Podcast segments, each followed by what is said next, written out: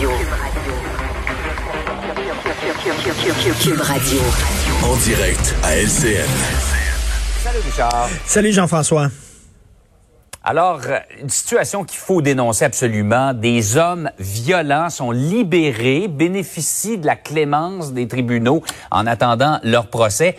Et ce sont leurs victimes, elles, qui doivent se cacher. Non, vraiment un texte extrêmement troublant hier qui fait la première page du devoir. Donc, comme tu le dis, ça arrive trop souvent des hommes qui sont arrêtés sur le fait, là, en train d'agresser leur conjointe, mm. même en train de vouloir les tuer. Les policiers les prennent, les amènent, l'amènent devant le juge. Il y a des accusations formelles qui sont portées et l'homme est libéré en attendant de son procès. Et là, bien sûr, sa conjointe qui a peur que le gars revienne pour finir la job, parce qu'on s'entend entre toi puis moi, euh, Jean-François, ces gars-là ne voient plus, ne voient pas la réalité. Là. Les fils se touchent. Là. Ils sont vraiment, ils sont en colère encore plus parce qu'ils se sont fait arrêter. Fait que là, ils blâment encore plus leur conjointe. Et là, c'est très dangereux pour ces femmes-là. Et c'est ces femmes-là maintenant qui doivent, qui doivent se cacher dans des maisons d'hébergement. Et ça me fait penser, là, euh, ça me fait penser un peu, tu sais, les, les enfants qui se font intimider à l'école. Au lieu de dire à l'enfant qui intimide, écoute, toi, fais attention parce qu'on va te sortir de l'école. Non, ce qu'on dit, c'est à l'enfant intimidé, tu vas changer d'école. Alors, c'est la victime qui est doublement victime. C'est un peu ce qu'on fait avec ces femmes-là. Et, euh, et lorsque les... la présomption d'innocence, là, Richard. Oui. Mais, faut penser à la sécurité euh, et, parfois même à la survie de ces femmes-là. Ben, tout à fait. C'est vraiment... Et quand les femmes disent il faut changer le système de justice, ben, en voici un exemple patent de ça. Ce n'est pas à la femme d'être doublement victime. T'imagines si cette femme-là a des hum. enfants, doit se cacher, elle et ses enfants, pendant que monsieur est libre comme l'air en attendant son procès. Il y a quelque chose qui ne fonctionne pas là-dedans. Et je peux comprendre les, les, les, femmes euh, qui euh, dirigent des maisons d'hébergement, qui luttent pour les droits des femmes violentées, d'être vraiment scandalisées par cette, euh, cette, cette réalité. Donc, on espère tous que ça va changer parce que ce n'est pas aux femmes à se cacher, là. C'est aux hommes à être en dedans jusqu'à temps leur procès. Comme tu dis, oui, ces gens-là doivent bénéficier de la présomption d'innocence, mais en même temps, je m'excuse, mais il faut penser à la sécurité de leur conjointe aussi, là pour resserrer ça sur les règles de remise en liberté de ben ces hommes-là. Tout à fait.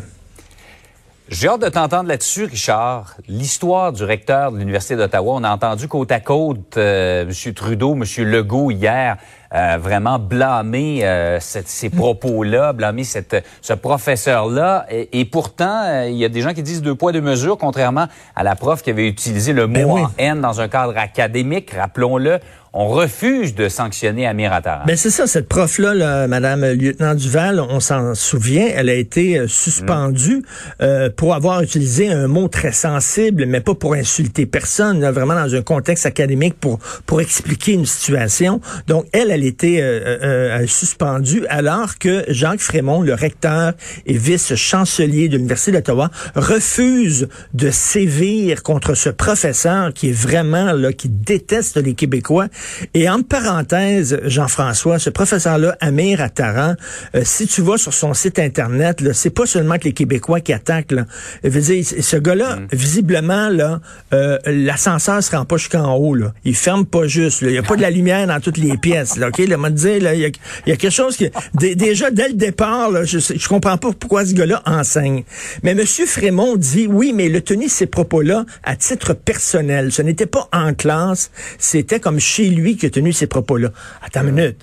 Attends une minute. Jean-François, s'il avait tenu des propos comme ça contre les Noirs, par exemple, ou contre les Asiatiques, même si ça avait été chez lui, on s'entend que on aurait sévi contre lui. Voyons donc. On veut dire, hmm. vous, riez de nous, M. Frémont. Et avec, et avec raison. Et là, il dit, oui, mais il était chez lui. Bon, à partir, ce n'était pas le professeur, c'était le citoyen à partir de combien de pieds de l'université t'arrêtes d'être un professeur et tu commences à être un citoyen? C'est quoi? C'est, c'est comme, c'est comme les cigarettes, là. C'est comme, OK, là, à partir de là, tu es encore un professeur, mais là, tu deviens un citoyen, là. voyons donc. moi et toi, si on avait des propos complètement débiles dans notre vie personnelle, là, je pense pas qu'on serait en onde aujourd'hui en train de se parler à la télévision. À un moment donné, là, donc ça veut dire que M. Attaran pourrait être par exemple, faire partie d'un groupe euh, euh, politique d'extrême droite, par exemple, on dirait, ah, ben là, mhm. c'est lui, c'est personnel, c'est un citoyen, c'est ses choix. C'est sa vie privée, il a pas dit ça en classe, puis tout ça.